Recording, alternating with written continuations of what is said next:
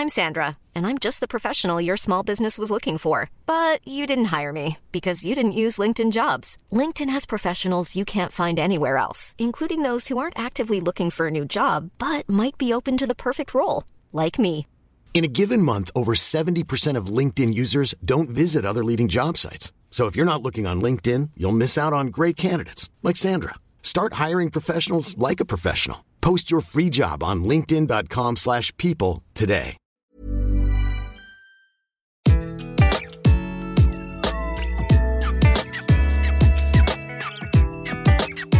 Bonjour, je suis Gaël Châtelain, bienvenue sur mon podcast Happy Work, le podcast qui va vous parler de bien-être au travail et surtout de la manière dont vous allez pouvoir l'améliorer chaque jour.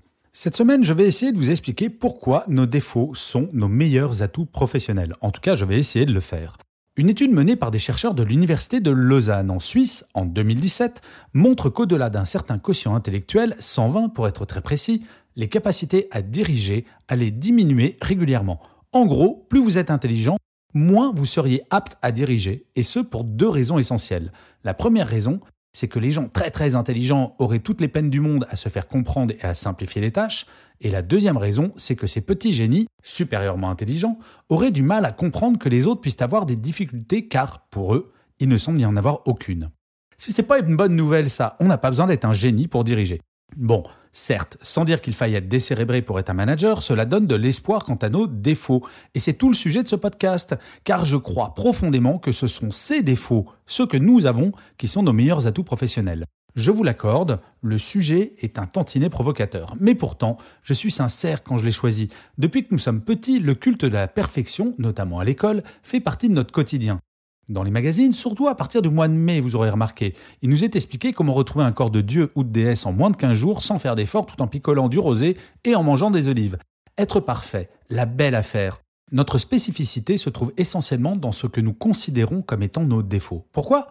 Parce que depuis que nous sommes tout petits, pour la plupart d'entre nous, notre rêve est d'être identique, ne surtout pas être différent pour surtout pas se faire remarquer. Vivons heureux, vivons cachés. Que ce soit physiquement, dans nos comportements ou avec nos vêtements, nous développons depuis notre plus jeune âge une capacité à nous fondre dans la masse assez étonnante. Or, je ne sais pas vous, mais si je me reconnais quelques qualités naturelles, ce sont mes défauts bien plus nombreux qui m'ont donné l'énergie d'aller de l'avant et surtout de me différencier de mes congénères. Un exemple? Alors, je vais vous livrer un petit secret. Très objectivement, aussi loin que ma mémoire remonte, je suis une énorme feignasse. J'ai toujours préféré ma vie privée et la détente à mon travail, tout du moins quand j'étais cadre dirigeant en entreprise. Et quand votre vie professionnelle exige de plus en plus d'implication, ce n'est pas toujours simple à gérer. Résultat, je ne suis plus en entreprise et je gère mon temps comme bon me semble. Que ce soit pour les conférences ou l'écriture, si je veux ne rien faire pendant toute une journée, je ne fais rien, je ferai le double le lendemain. Mais bon, pour résumer, voilà trois points qui devraient vous convaincre que vos défauts sont une véritable qualité. Le premier point, c'est que nos défauts nous obligent à adapter nos vies et comportements pour en réduire leur impact. Le problème n'est jamais d'avoir un défaut, mais seulement de ne pas en avoir conscience. Par exemple, j'ai rencontré certaines personnes qui parlaient trop, beaucoup trop, notamment en réunion. Leur intelligence devait, selon elles, se mesurer au nombre de phrases et de mots sortis. Prendre conscience de ce défaut oblige à se faire violence pour se taire et, de facto, écouter beaucoup plus attentivement les autres. Je crois profondément que c'est en essayant de se dépasser que l'on devient meilleur. Si vous êtes bon à la course, vous n'aurez strictement aucun mérite à courir un 100 mètres. Si par contre vous êtes unijambiste et que vous devenez champion paralympique, cela forcera un petit peu le respect tout de même. Finalement, ce sont ces progrès et notre capacité à nous dépasser qui peuvent devenir motivants. Il ne s'agit pas d'essayer de se dépasser chaque jour, cela serait épuisant, bien sûr, mais savoir sortir de sa zone de confort de temps en temps, rien que par curiosité, je vous assure, c'est pas mal. Qui sait, en le faisant, vous découvrirez peut-être un talent que vous n'imaginez pas avoir. Le deuxième point, c'est que nos défauts, bien plus que nos qualités, sont le vrai nous.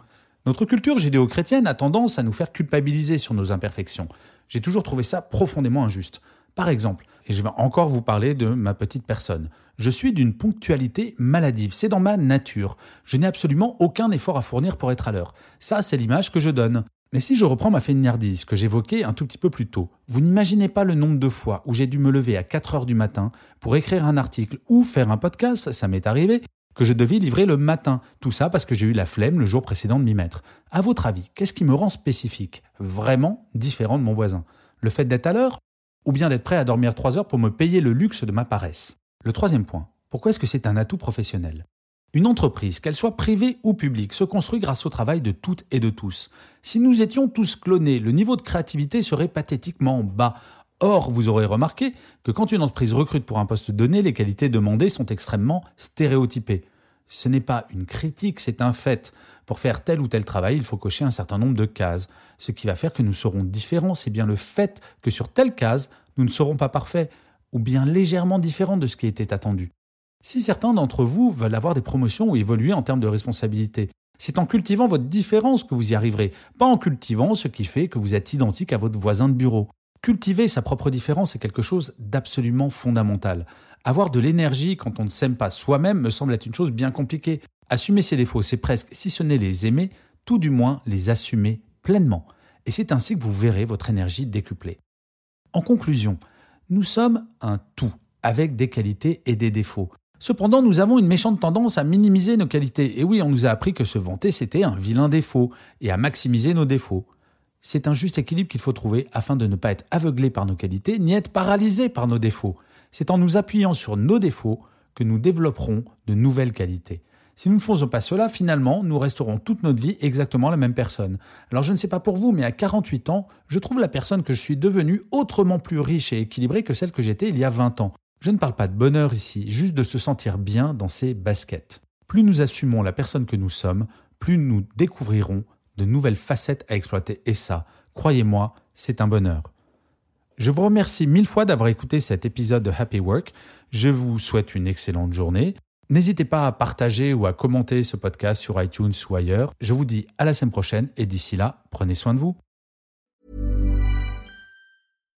When you make decisions for your company, you look for the no-brainers. And if you have a lot of mailing to do, stamps.com is the ultimate no-brainer. It streamlines your processes to make your business more efficient, which makes you less busy.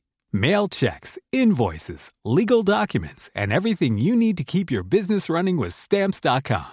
Seamlessly connect with every major marketplace and shopping cart. Schedule package pickups and see your cheapest and fastest shipping options from different carriers. With rates up to 89% off USPS and UPS rates. And with the Stamps.com mobile app, you can take care of mailing and shipping wherever you are. Make the same no-brainer decision as over 1 million other businesses with stamps.com. Sign up with code program for a 4-week trial plus free postage and a free digital scale. No long-term commitments or contracts. That's stamps.com.